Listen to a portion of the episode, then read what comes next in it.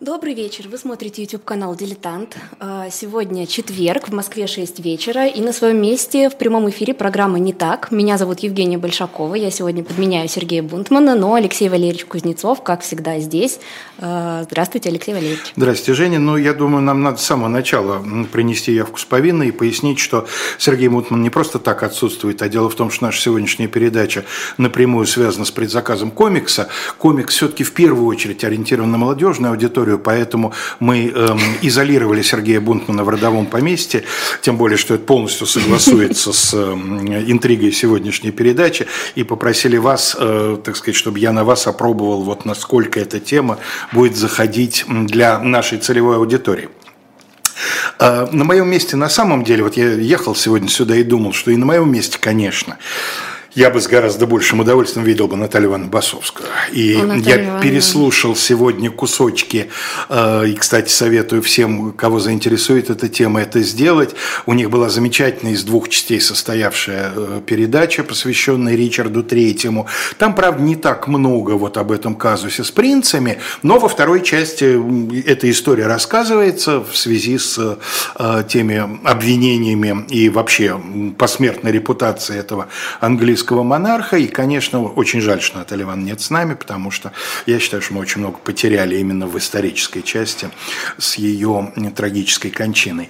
Ну, чего нет, того нет. Заодно уж тогда давайте порекомендуем совсем недавнюю программу Сергея Бунтмана и Айдара Ахмадеева «Тираны», где mm-hmm. речь шла о Ричарде Третьем. Ее вы без труда найдете, я не помню. Да, месяц, я даже ссылочку ли... сейчас Да, вот чат. можно прикрепить в чате, и потом там, наверное, кролику ссылку на эту программу, где тоже э, многое будет сказано. Поэтому мы сегодня на фигуре самого Ричарда Третьего особенно э, сосредотачиваться не будем. Мы именно попробуем разобраться, что за история произошла произошла с этими принцами, какие есть версии. Конечно, в комиксе, который мы со вчерашнего дня предлагаем вам предзаказу, а в ближайшее время он э, поступит уже в продажу, там есть историческая часть, как во всех наших графических романах, и там кое-какое изложение реальных событий, угу. описание реальных биографий некоторых персонажей, все это есть. Но э, тем не менее, мы подумали, что не лишне будет рассказать эту историю поподробнее. Но Дело в том, что если не полагаться на школьный учебник, а на школьный учебник полагаться в данном случае нельзя, потому что, к сожалению, интереснейший, великолепный курс истории средних веков, он попадает в шестой класс, и у взрослых людей от шестого класса, конечно, мало, мало что остается, это я прекрасно понимаю.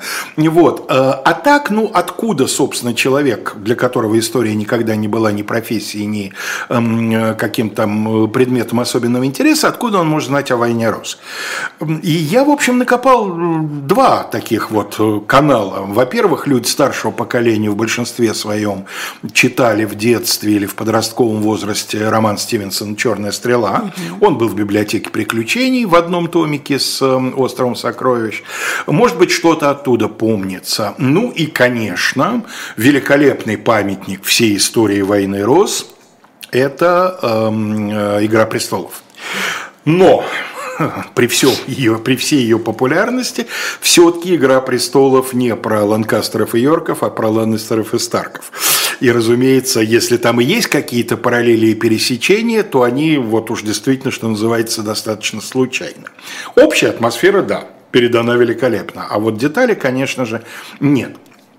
Э, начинается все – с короля Эдуарда III, с которого вообще очень много что начинается, потому что с него начинается Столетняя война, с него начинаются претензии на французский престол, из-за которых эта война в конечном итоге и разгорается. И получилось так, что несмотря на то, что у короля было много сыновей, и большинство из них дожили до вполне взрослого возраста, но кто-то погиб на войне, как его старший сын Эдуард, черный принц так называемый, ну, точнее, он умер во время войны в ходе боевых действий, так аккуратнее. Вот, кто-то умер на родине. Одним словом, э, прямого наследника, прямой наследник, единственный Ричард II, Э, который, в свою очередь, был отстранен от престола, не оставив эм, прямого наследника. И в конечном итоге престол переходит тем самым Ланкастером.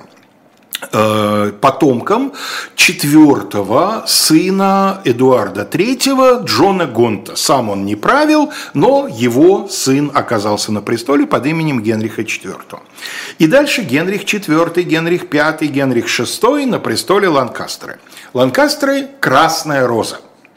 Правда, с красной розой Ланкастеров не очень все понятно. У Йорков задолго до войны более чем за столетие белая роза появляется как их символ. А вот когда появляется красная роза у Ланкастеров, точно не установлено. Похоже, что в начале войны. И вполне возможно, что она именно ответ белой розе Йорков. Да? Э, не случайно белый и красный, контрастные цвета, не раз в истории и до, и после этот контраст возникал. Но так или иначе, в начале войны король Красной Розы, Генрих VI. Генрих VI прожил долгую жизнь, формально на престоле находился почти всю эту жизнь, но так уж сложилась его история болезни, что значительную часть этой долгой жизни король был не вполне в своем уме. Поэтому периодически его либо отодвигали от престола, у него была невероятно энергичная, очень способная, с мужским характером, с полководческими задатками жена Маргарита Анжуйская, французская принцесса. Иногда его свергали на довольно длительное время, как это вот сейчас будет упомянуто, возвращали на какое-то время. Вот, собственно говоря, когда э, э, происходит очередной переход престола, то в 1955 году, поскольку король уже проявлял неоднократно признаки некоторого душевного нездоровья, то при нем учреждается, ну, скажем так, регенский совет, в котором очень значительную роль играет герцог Йоркский. Вот у нас появились Йорки, появилась Белая Роза. А дело в том, что герцоги Йоркские, они тоже потомки Эдуарда III, mm-hmm. тоже прямые. Причем наш герцог Йоркский, он по линии матери потомок второго сына, то есть старше, чем четвертого. Но по линии отца а это мужской мир, детка, как говорится, да, поэтому имеет значение эта линия, он потомок пятого сына, то есть по отцу он на ступенечку ниже. Он, по крайней мере, в начале, видимо, на престол сам не претендовал. Он претендовал на роль протектора, регента при э, не, не вполне здоровом короле. Но его довольно рано и довольно грубо попытались отодвинуть, а он был не тот человек, который позволял себя легко отодвигать. И вот из-за этого, собственно, и вспыхивает эта война, которую в нашей историографии традиционно называли, и, по-моему, до сих пор называют феодальной войной. И это, в общем-то, правильно. Я не вижу необходимости от этого термина отказываться, потому что это действительно классическая феодальная война, война за престол, и за право передачи этого престола, война, которая велась отрядами феодалов, которые, давно уже наплевав на принцип верности своему сеньору, легко переходили из лагеря в лагерь, некоторые делали это дюжину раз за деньги, за влияние, за какие-то должности, еще за какие-то, как говорит наш коллега Калой Хильгов, плюшки. И все это, но войну вели отряды феодалов и наемников, а вытаптывались-то, естественно, крестьянские поля в этой войне. И вот в конечном итоге, значит, Йорки в один прекрасный день берут верх над Ланкастерами и Генриха VI с женой, так сказать, от престола отодвигают. А, это все делает человек невероятно могущественный, и у Стивенсона в «Черной стреле» он неоднократно упомянут, граф Уорик, у нас его по-русски, как только переводчики не транскрибируют, Уорик, Уорвик, Варвик – но это обычное дело вот с этими э, английскими для нас промежуточными звуками, он Warwick. Угу. Вот этот Warwick, я уж буду его так называть, получает прозвище The Kingmaker, делатель королей. действительно двух королей посадил на престол, так сказать, периодически их меняя. И он занимает э, позицию э, в пользу значит, первого из королей э, династии Йорков, Эдуарда IV. Андрей, дайте нам, пожалуйста, первую картинку. Мы видим такое достаточно постное, достаточно лишенное каких-то эмоций, выражений лицо этого короля. На самом деле это был буян, пьяница, фантастический бабник, эм, человек, которого вот так представить мог только очень придворный э, художник, которым нужно было изобразить благообразие и некоторую даже такую, э, так сказать, лишенность э, половых признаков. Так вот, этот Эдуард IV садится на престол, но Орик-то от него ожидал, что он будет его марионеткой, что он будет исполнителем его, и ошибся. Вместо того, чтобы заключить союз с французским королем, за что, как сегодня говорят, топил эм, граф Орик, вместо этого заключается союз с герцогом Бургундским, совершенно другая комбинация. Вместо того, чтобы жениться на французской принцессе, наш джентльмен делает совершенно скандальный по тем временам ход. Он женится на некой, на некой Элизабет, Элизабет Вудвилл.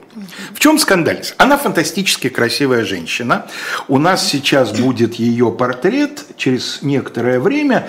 Э, вот женский. Вот, нет, нет, вот. Угу. Ну, портрет того времени женскую красоту не очень умели передавать, но, по крайней мере, в то время это было общее убеждение, что она редкостная красавица.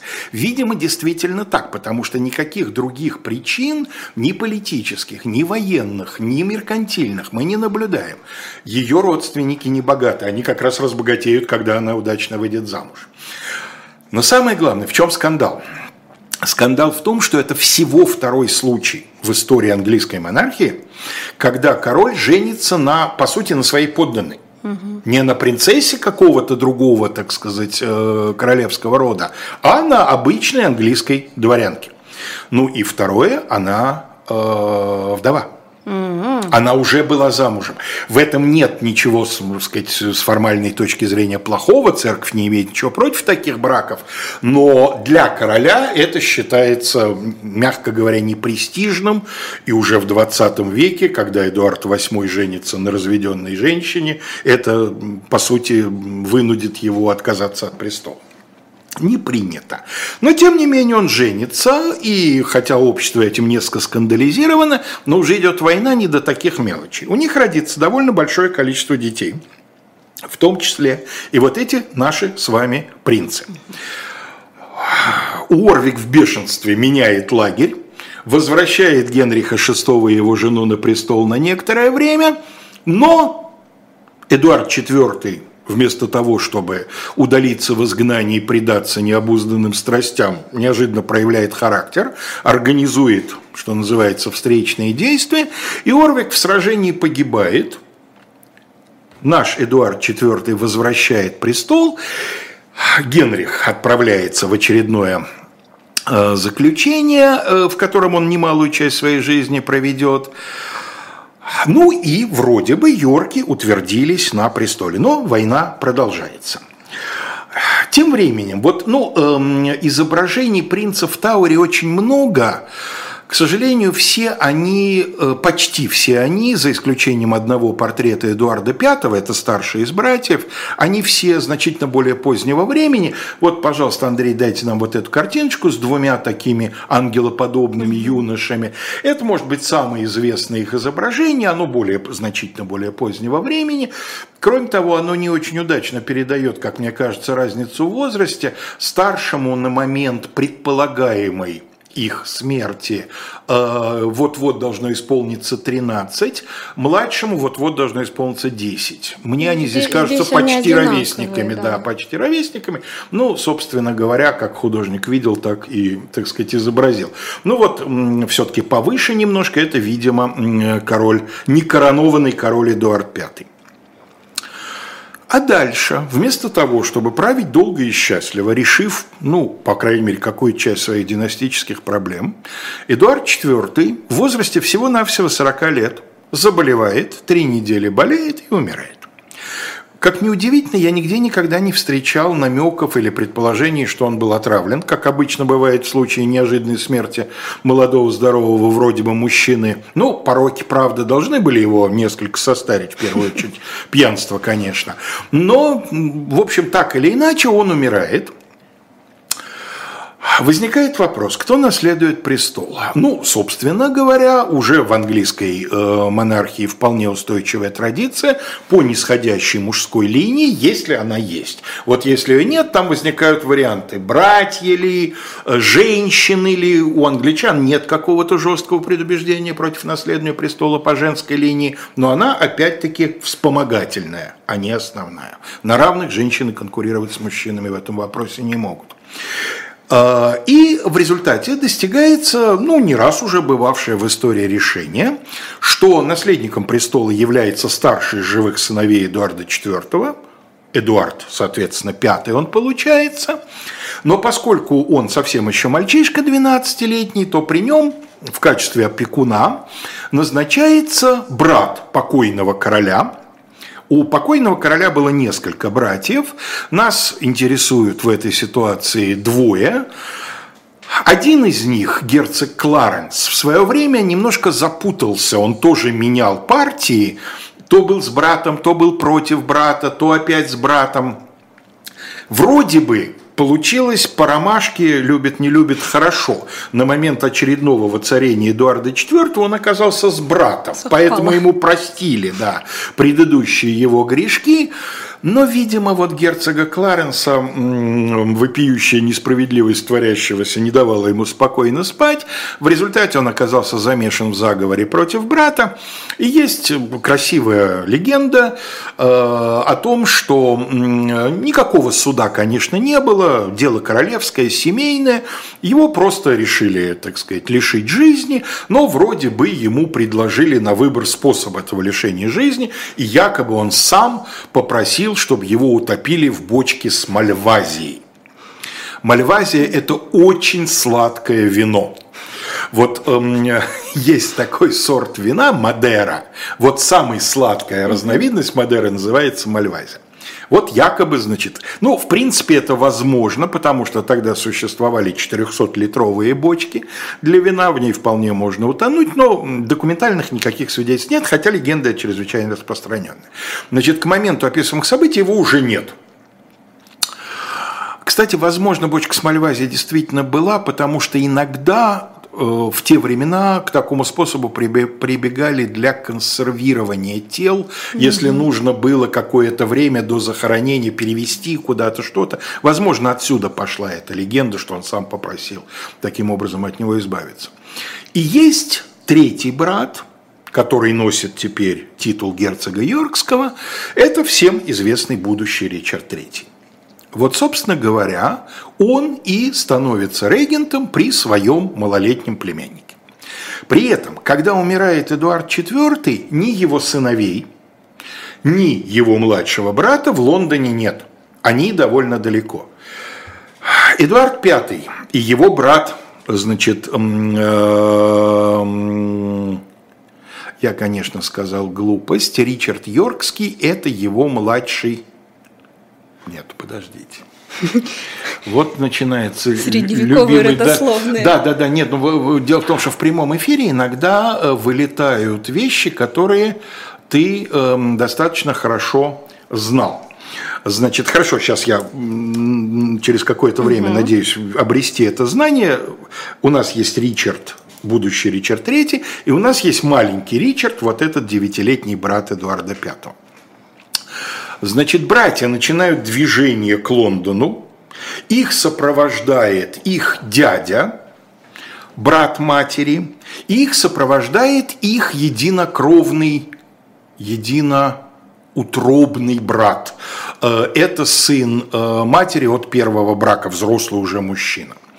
Значит, явно совершенно они их везут в Лондон, рассчитывая, что произойдет коронация, и именно они станут представлять э, значит, несовершеннолетнего короля. Некто герцог Бекингем. Это, естественно, совсем не тот герцог Бекингем, который у Дюма. Это герцог Бекингем первой редакции. Герцогство Бекингем будут учреждать трижды для совершенно разных людей. Вот это второй герцог Бекингем из первой редакции которого мы еще сегодня увидим, узнает об этом, сообщает об этом Ричарду Глостеру, вскочила обратно, конечно, герцог Глостерский, это брат покойного Эдуарда IV и будущий Ричард III. Он сообщает Глостеру о том, что э, перспективный будущий король движется к Лондону. Ричард, он был очень энергичным человеком, мчится на перерез – перехватывает короля. Первый вечер спокойно ужинает, любезничает вот с сопровождающими. На следующий день сопровождающих арестовывают, и понятно, что живыми им оставаться очень недолго. И король прибывает в Лондон в сопровождении своего дяди. В общей сложности Эдуард V, его потом признают Эдуардом V, и во всех династических таблицах английских королей он будет Эдуардом V, но это произойдет не сразу. А пока, значит, э, он ждет, готовится коронация, но до коронации он не доберется. В английской истории, по-моему, четыре монарха, две королевы и два короля, которые провозглашены были, а короноваться по разным причинам не успели. А, и э, всего два месяца продолжалось вот это его промежуточное типа правления, после чего да, э, по традиции некоронованный еще пока монарх не может занимать одну из официальных королевских резиденций, и он живет в Тауэре. А Тауэр – это эм, очень древнее и очень многоплановое здание. Это и крепость, это и тюрьма, это и официальная резиденция. И вот он живет в том качестве, который пока официальная резиденция – а тут его дядя затеивает интригу, которая приводит к тому, что его официально объявляют незаконно рожденным. Каким образом? Появляется епископ, некий Роберт Стиллингтон, который под присягой заявляет, что еще до того, как король официально женился на Элизабет Вудвилл, у него был роман с некой дамой по имени Элеонора Толбот или Телбот, ну, роман и роман, у него их много было. Но э, епископ клянется именем Божиим, что э, король при свидетелях обещал этой даме на ней жениться. И якобы тайно женился. Женился, правда, уже без свидетелей. Единственным свидетелем был он, епископ Эм, епископ Батский. Бат – это городок на юге Англии, который э, на тот момент ничем особенно не знаменит, а прославится он уже, по-моему, в XIX веке как популярный морской курорт. И сегодня это один из самых дорогих курортов в э, Соединенном Королевстве. Э, так вот, значит, эм, этот самый епископ Батский якобы тайно венчал короля и э, его возлюбленную Элеонору, и это, да, никакого расторжения этого брака не было, значит, на момент, когда король женился на матери принцев, он состоял в законном браке, и, следовательно, последующий брак является незаконным. Конечно, в любой другой ситуации просто по одному слову, пусть даже под присягой, пусть даже священнослужителя, такие вещи не делаются. Но здесь, ну, очень хотелось. Ну, очень хотелось. Поэтому собирается Королевский совет, в котором большинство составляют сторонники Ричарда. И Королевский совет говорит, не, ну как, ну слушай, ну это же, так сказать, ни в какие ворота не лезет.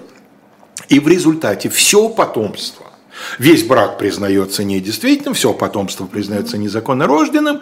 Издается специальный акт, э, Андрей, дайте нам, пожалуйста, картиночку. Э, пятая она у нас по счету, там будет унылый текст такой. Вот она мелькнула, вот она, да. Вот это, собственно, перед нами э, один из списков этого акта. Он называется «Титулус Региус» о королевском титуле. Этим актом, собственно, все и происходит тем временем казнят дядю и, э, значит, единоутробного брата, а принцы остаются в Тауэре. Причем сначала там был только Эдуард, а потом, да, Елизавета Вудвилл, вдова с довольно большим количеством детей на руках, находит безопасное убежище, откуда ее надо долго и упорно выковыривать. Ричарду это совершенно сейчас не хочется делать, потому что он делает вид, что он совершенно законно, и поэтому ему не надо ничего доказывать.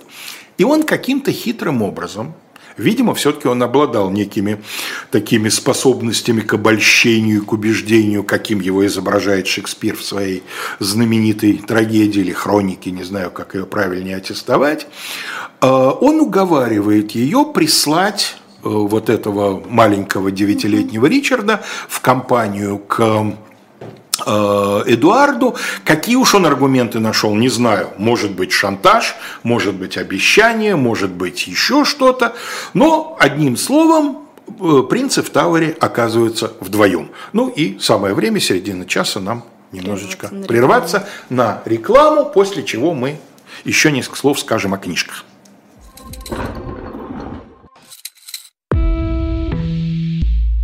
Вы лучше других знаете, что такое хорошая книга.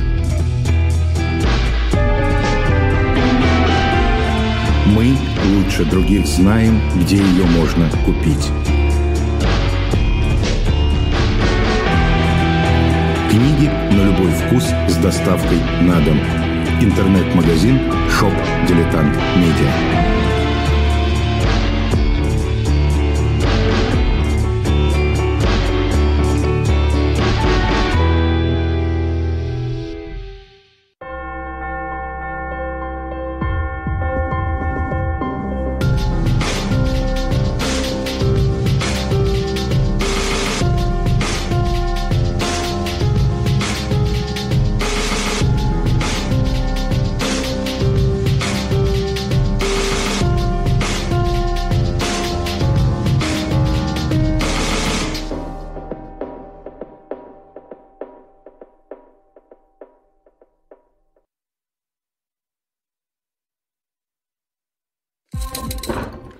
Мы снова в эфире, э, и прежде чем продолжить слушать эту увлекательную историю про принцев, э, хочу вам напомнить про shop.diletant.media, где вы можете, собственно, оформить предзаказ на новый том комикса, который э, уже вот-вот выйдет. Сейчас его можно предзаказать со скидкой 250 рублей. Когда он уже выйдет из типографии, он будет стоить чуть-чуть дороже. Кроме того, там сейчас есть несколько комплектов из всех наших комиксов, все четыре тома вы тоже можете купить, и это будет будет дешевле и выгоднее для вас, и будет у вас вся коллекция. Ну, а я с удовольствием попрошу Алексея Валерьевича продолжить. Вот, и, собственно, мы э, поняли теперь, как принцы в Тауре оказались. Я надеюсь, что поняли, что я не очень путанно всю эту историю изложил. А теперь давайте посмотрим, что мы, собственно, знаем. Дело в том, что больше их никто не видел. Ну, или почти никто. Значит, что более или менее установленные факты? Это то, что их действительно больше никто не видел. Правда, история не была бы историей, если бы она не создала несколько э, ситуаций, в которых вроде бы где-то Особенно это касается старшего, собственно, вот этого некоронованного короля. Якобы, вроде бы он чудом спасся, и под там страшную клятву его не убили, и он прожил жизнь другого человека под другим именем, называют даже имя этого, значит, эм, юноши. Э, ну, в общем, насколько я могу судить, никто из серьезных исследователей в эту версию не верит, потому что все э, параллели, все указания на то, что вот этот реальный человек, там, проживший еще достаточно долгую жизнь, что он был на самом деле э, каким-то образом выбравши, выбравшимся из Тауэра Эдуардом V, они более чем, что называется, притянуты за уши. Так что действительно нет никаких свидетельств того, что принцы когда-либо из Тауэра вышли. Когда их видели последний раз? Вот на этот вопрос ответить очень трудно. Большинство современных исследователей считают, что принцев убили, а считают, что их все-таки убили, ну или, скажем пока аккуратнее, они перестали жить практически сразу, летом 83 года. Но есть несколько э, версий, что все-таки это произошло попозже. Например, в э, июле 1984 года, то есть через год после предполагаемой даты их э, смерти, а, появился очередной, очередной документ, таких документов Ричард III издал в свое время несколько, который касался обычного повседневного распорядка дел при королевском дворе. И в этом документе а, появляется фраза «The children should be together at one breakfast». Дети должны завтракать вместе – и вот некоторые люди полагают, что, возможно, дети – это вот эти самые братья, тогда получается, что в июле 84-го они живы. Но дело в том, что это не более чем ни на чем конкретном не основанная гипотеза, потому что есть альтернативные кандидатуры. В это время, правда, они не живут в Лондоне, они живут в другой резиденции, но под покровительством Ричарда, тут никакого спора нет, он вполне может отдавать указания на их счет. Это граф Орик, мы сегодня с ним еще встретимся, сын вот этого якобы утонувшего в бочке с вином герцога э, Кларенса, и две дочери, из многочисленного потомства Эдуарда IV, Кэтрин и Бриджит, вот эти трое э, детей тоже могут быть адресатами вот этого, значит, указания, что они должны завтракать не по отдельности, когда кому в голову придет, а когда их будут кормить все вместе. Второе. Строго говоря, мы не можем безоговорочно говорить о том, что они были убиты. Ну, потому что известно, что Эдуард V был э, мальчик довольно болезненный.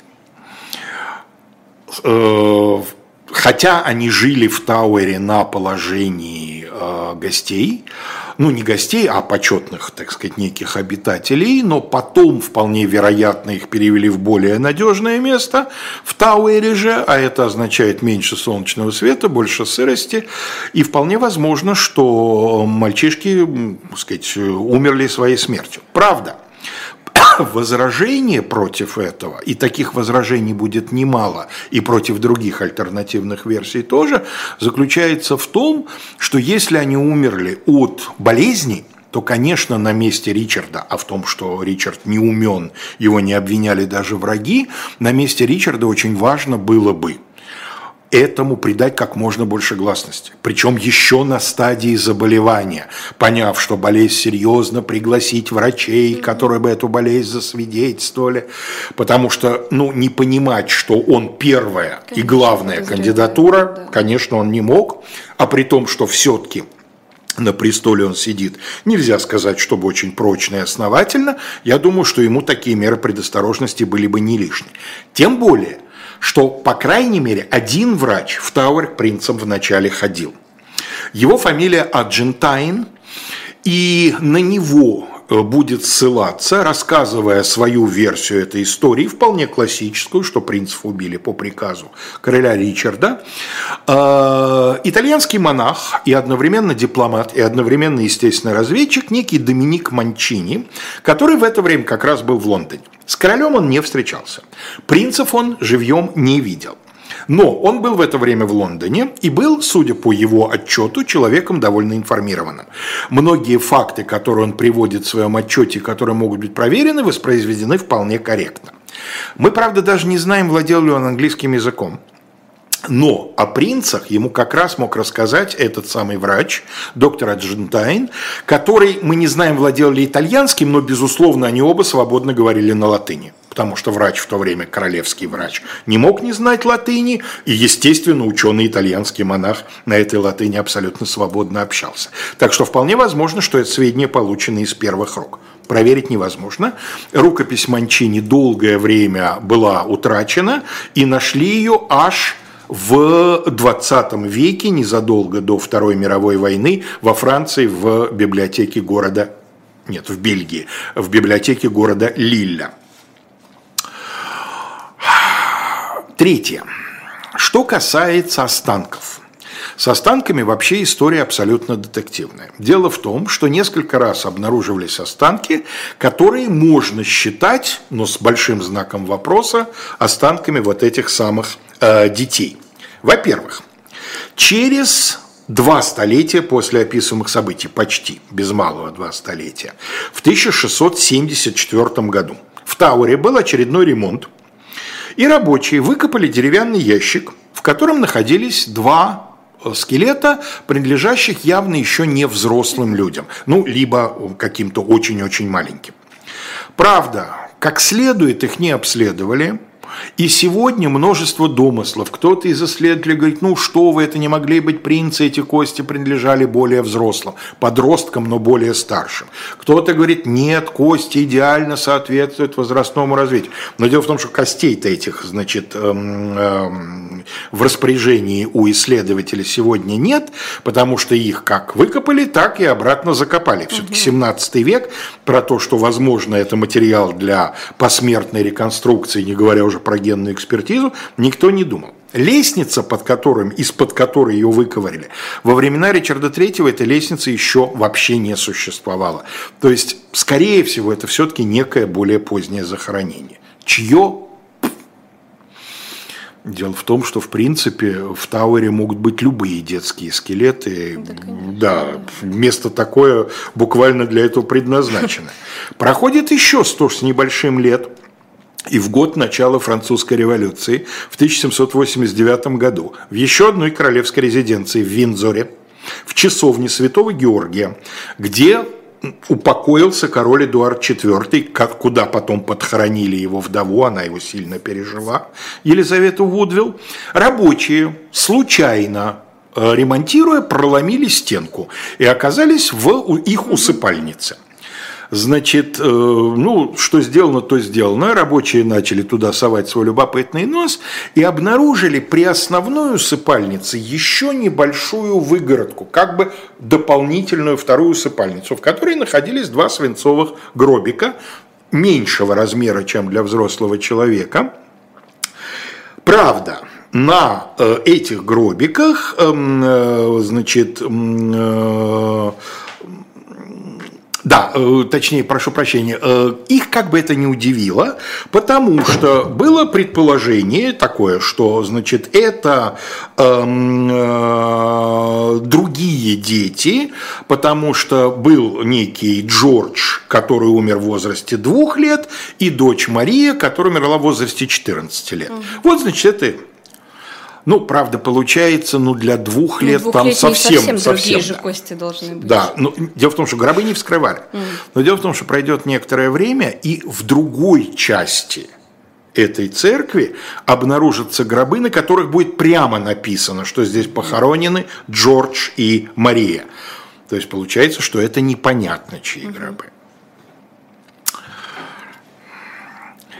Елизавета II, недавно покинувшая этот мир королева Великобритании, не благословляла дальнейшие исследования этих останков, хотя это можно сделать. А, без согласия действующего монарха исследования такие производить нельзя. Я встретил сегодня упоминание в британской прессе пресс-секретарь короля э, заявил, что Карл III на это смотрит по-другому. Так что не исключено, что такое разрешение будет дано, и тогда, возможно, какое-то, так сказать, прояснение будет здесь э, сделано. Теперь основная версия. Значит, какие есть версии, э, если это убийство, то какие есть версии убийства? Ну, конечно, основные, практически все основные версии сходятся к Ричарду Третьему. Почему? Он выгодоприобретатель. Более того, э, у него, возможно, он считал, что ему необходимо торопиться с тем, чтобы принцев убрать, потому что летом того же самого 83 года, когда он становится королем, происходит достаточно малопонятное до сегодняшнего дня событие – Герцог Бекингем, который проложил ему дорогу к престолу, который проказал себя вернейшим его сторонником и который был по полной мере вознагражден за это. То есть у герцога не было ни малейших оснований считать, что ему чего-то там не додали. Его всячески возвышали. Его назначили на две э, важнейшие должности э, Англии, то есть он стал одной из самых близких и влиятельных фигур в королевском окружении. В том числе он был назначен главным констеблем. Это очень приблизительно на нынешние деньги министр внутренних дел а, и денежные потоки, и почет, и слава, и реальная власть. То есть и вот, несмотря на все это, он восстает в открытую, восстает против Ричарда III и пытается пробиться в Тауэр. Зачем? Кто-то считает, что он пытался освободить принцев, не смог, и Ричард сделал орг-выводы. Кто-то считает, но это правда такая достаточно маргинальная версия, кто-то считает, что Бекингем как раз и убил принцев, что он все-таки до них добрался. Якобы он исходил из того, что Ричарда-то он одолеет, а вот принцы наиболее опасные законные конкуренты.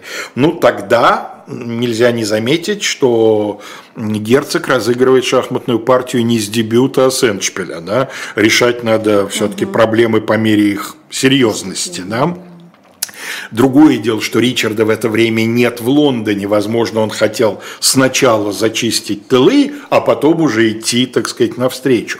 Дело в том, что герцог Бекингем тоже имеет прямое восхождение к Эдуарду Третьему. Правда, он из совсем, совсем, совсем, э, так сказать, таких вот слабых линий. Но если вытоптать все более сильное, то теоретически он тоже может обосновать какие-то свои значит, права на престол. А, Томас Мор, великий английский государственный деятель, жертва террора Генриха VIII, был совсем мальчишкой в это время, когда Ричард погиб в битве при Босуорте, знаменитая коня, коня полцарства за коня, да? А, Томасу Мору было всего 7 лет. Поэтому личных впечатлений, конечно, не было. Но, став взрослым человеком, он в 1500, если не ошибаюсь, 11 году берется писать историю Ричарда III. Это очень важное сочинение, безусловно, больше политическое, чем историческое, потому что королям новой династии, династии Тюдоров, чрезвычайно важно показать Ричарда узурпатором, захватчиком, исчадием ада, э, всем кем угодно. Ну, просто потому, что права Генриха VII победителя при Боссуорте, основателя династии Тюдоров, тоже ведь не безупречны он для того, чтобы их укрепить, и женится на Елизавете Йоркской, дочери Эдуарда IV, и другие будет предпринимать вещи. И в том числе у него была своя пропагандистская машина своя, не скажу фабрика троллей, хотя она, наверное, тоже была, но Томас Морта это калибр совсем другой. И вот в этом самой истории Ричарда III Томас Мор, насколько я могу судить, письменно первый прямо говорит, что принцы были убиты Андрей, дайте нам, пожалуйста, картиночку предполагаемого убийства. Спасибо, да, вот она. Значит, были убиты двумя наемными, ну, наемными или по приказу действующими убийцами, по всей вероятности задушены, как это на картинке. Ну, картинка, разумеется, гораздо более позднего времени. Задушены подушками во сне, но называют человека, который был непосредственным организатором этого преступления. Это некий Джеймс Тиррелл. В нашем комиксе он не э, в числе персонажей первого ряда, но он там мелькает. Так что его вы тоже встретите. И вот этот самый Джеймс Тиррелл, верный Ричардов кадр, по словам Томаса Мора, и спланировал все детали. Ему якобы на несколько часов дали все ключи от Тауэра, комендант, и удалился в неизвестном направлении, да, делайте, что хотите. Вот якобы таким образом это убийство произошло. Единственное подтверждение этого заключается в том, что Тирл, который довольно благополучно существовал при Генрихе VII, несмотря на то, что верно служил, но нельзя же всех убить. Да, приходится кого-то не убивать. Он служил Генриху VII, а потом его бес попутал. И он принял участие в антигенриховском заговоре, за что был судим и казнен.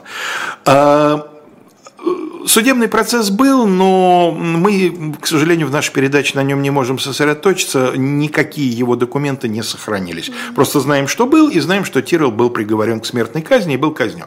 Вот Томас Мор пишет, что якобы перед казнью Тиррелл э, сделал признание – в том, что он, да, руководя вот этими двумя обормотами, которых мы видим на картинке, вот он, э, значит, осуществил это убийство по прямому приказу Ричарда III на совести Томаса Мора.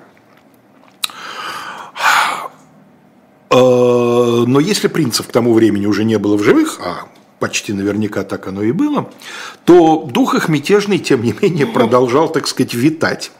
И эм, э, возникает эм, совершенно такая замечательная интрига через э, несколько лет после того, как Генрих VII э, становится английским королем. Значит, напоминаю, он в 85-м, а в 87-м а, появляется самозванец, за которым, судя по всему, стоят два достаточно влиятельных человека, некий Фрэнсис Лоуэлл и Джон Деля Пол, граф Линкольн. У Линкольна тоже есть некоторые очень отдаленные права на английский престол, если других более близких кандидатов не будет. Они э, то ли находят, то ли в течение достаточно длительного времени выращивают э, мальчика, которого э, представляют планировали представить как чудом спасшегося младшего из принцев. Дело в том, что на старшего он не тянул по возрасту. Значит, этот мальчик, которого звали Ламберт, э, вроде бы достаточно случайно возник. Ему было 10 лет – он был сыном зажиточного ремесленника, по одним данным ремесленника, по другим данным мастера по ремонту и настройке органов. Второе более вероятно, потому что тогда понятно, почему он был отдан в услужение на воспитание к одному молодому, еще достаточно, ему нет 30 лет, э, и весьма образованному э, церковнослужителю, священнослужителю, который из него вроде бы начинает растить вот этого самого чудом спасшегося Ричарда, потому что якобы он обратил внимание на его разительное сходство с сыновьями значит, Эдуарда IV. Этот почтенный каноник, его э, в одних документах он Уильям Саймон, или Саймонс, в других он Ричард Саймонс, Симон Саймонс, каких только на описании нет. Вот, значит, он растил, растил, растил, а потом то ли он предложил вот этим претендентам, смотрите, у меня уже есть готовый, то ли он с самого начала под них растил. Трудно сказать, когда этот заговор сложился. Но так или иначе, они собирают некоторое, так сказать, количество верных людей, высаживаются в Ирландии – а дело в том, что у Йорков в Ирландии довольно немалое количество сторонников, потому что тот самый первый Йорк, с которого все началось, когда-то в Ирландии занимал очень влиятельное положение, и там есть люди, которые помнят его и которые ему за многое благодарны. Ну, плюс при тех отношениях, которые у ирландцев с англичанами уже к тому времени сложились, нагадить англичанам – это мечта для любого настоящего ирландца этого самого, значит, несчастного мальчика э, э, Ламберта э, в Дублине провозглашают спасшимся, но только уже не Ричардом. Дело в том, что было решено отказаться от кандидатуры Ричарда и перевести стрелки на другого значит, э, тоже подростка, тоже э, юношу, на внука того Орика, который был делателем королей. Вот его внук находится в Тауэре. Он тоже теоретический претендент, и поэтому Генрих VII его тоже держит.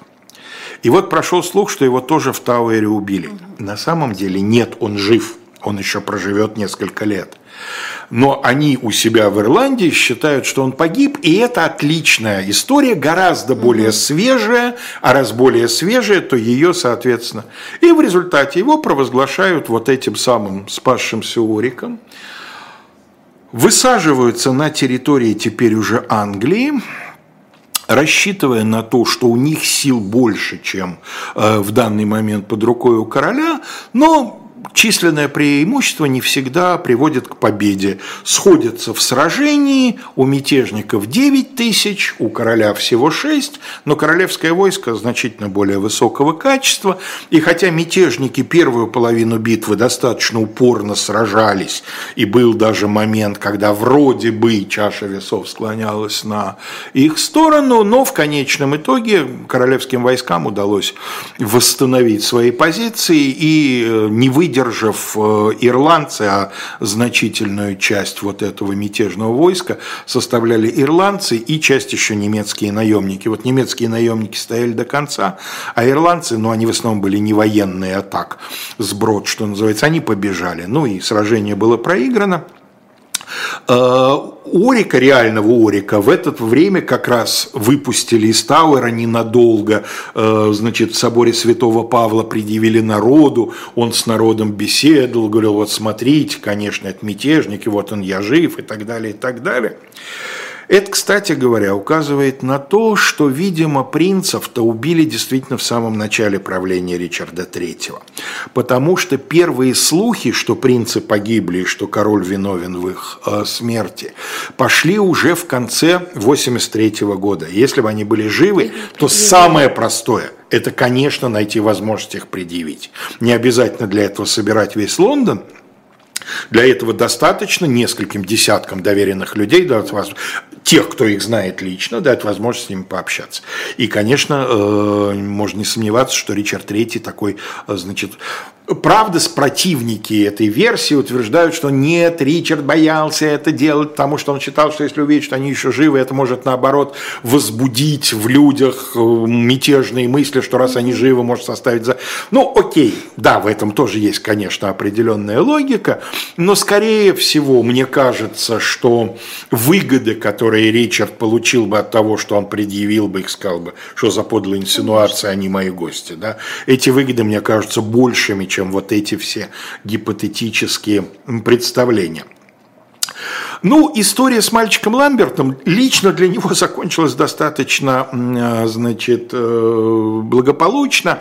Генрих VII, хотя имел репутацию человека не очень далекого и такого достаточно мрачного и неэмоционального, в данном случае, видимо, рассудил, что от казни мальчишки лет 12 никаких больших дивидендов ему не будет, поэтому мальчик был прощен – Ребят, покажите, пожалуйста, последнюю картинку. Там рисунок, мальчишка сидит. Да, вот. Это э, рисунок уже 19 века, иллюстрация к диккенсовской истории Англии для детей – вот, значит, этого самого Ламберта, его ирландские сторонники несут, там один из них несет на плечах, вот он предводительствует этим самым войском. И, кстати говоря, на иллюстрации показано качество войска, да, кто-то с топором, у кого-то коса примотана mm-hmm. к древку, да, в качестве пики. То есть, ну, такое, в общем, э, босые они на переднем плане. В общем, сброд, а не войско. Но это, еще раз говорю, это э, гораздо более позднее и, конечно, недалеко от нашего комикса ушедшее с точки зрения исторической достоверности иллюстрация. Вот, и в результате этот Ламберт был оставлен при дворе. Сначала его поручили, там он стал э, на кухне вертельщиком вертела, не знаю, как правильно профессия называется, а потом сделал карьеру и был э, в штате королевской охоты, то ли сокольничем, то ли чем-то таким. Ну, в общем, при дворе сыт, одет, что называется, и так далее. И даже его э, учителя, вот этого э, самого ученого оксфордского монаха, тоже, в общем, не казнили, но в данном случае видимо, сыграло роль то, что он духовная особа. И вообще, похоже, Генрих VII решил эту историю не раздувать чтобы не создавать жертв, мучеников, да, он скорее решил показать, вот, смотрите, вот, ну что это, ну что это такое, ну, ну совсем вы уже не знаете, да, с какой стороны меня уесть, совсем закончились хоть сколько-нибудь серьезные э, претенденты. Ну, а вот для этого у Орика внук все закончилось достаточно печально, потому что он еще некоторое время прожил, но в общей сложности он провел в тюрьме 15 лет – в конце концов, видимо, сознание его э, совсем уже помутилось, и когда его обвинили в причастности к очередному заговору против Генриха VII, он э, в этом полностью сознался, причем похоже, что даже без применения каких-то там спецсредств. Вот. Ну и на этом основании его просто-напросто отправили на эшафот. То есть Генрих VII таким образом, в общем-то, в первые годы своего царствования так или иначе, но, что называется, поляну зачистил. С нравственной точки зрения его за это можно, конечно, осуждать и нужно, наверное, но нельзя не заметить, что главная причина войны Рос – вот это вот слишком многоликое претендентство, слишком отдаленно надежные эм, права на престол у всех основных претендентов, таким образом была, наконец, ликвидирована. И английская история, ну, и дальше будет течь не очень мирно. Впереди много всего, впереди Генрих VIII с его реформацией, с его англиканством, с его казнями того же Томаса Мора, да и жен своих некоторых, как мы знаем. Но все-таки по сравнению с войной Рос наступили более спокойные времена. Смотрите сериал Тюдоры. Спасибо большое, Алексей Валерьевич, Алексей Кузнецов. Я Евгения Большакова. Вы заходите на shop.diletant.media, покупайте комикс э, с фантазией на тему, что было бы, если бы принцев из Тауэра спасли. Э, но сразу после нас на YouTube-канале «Живой гвоздь» Антон Орех и Екатерина Катрикадзе. Никуда не уходи.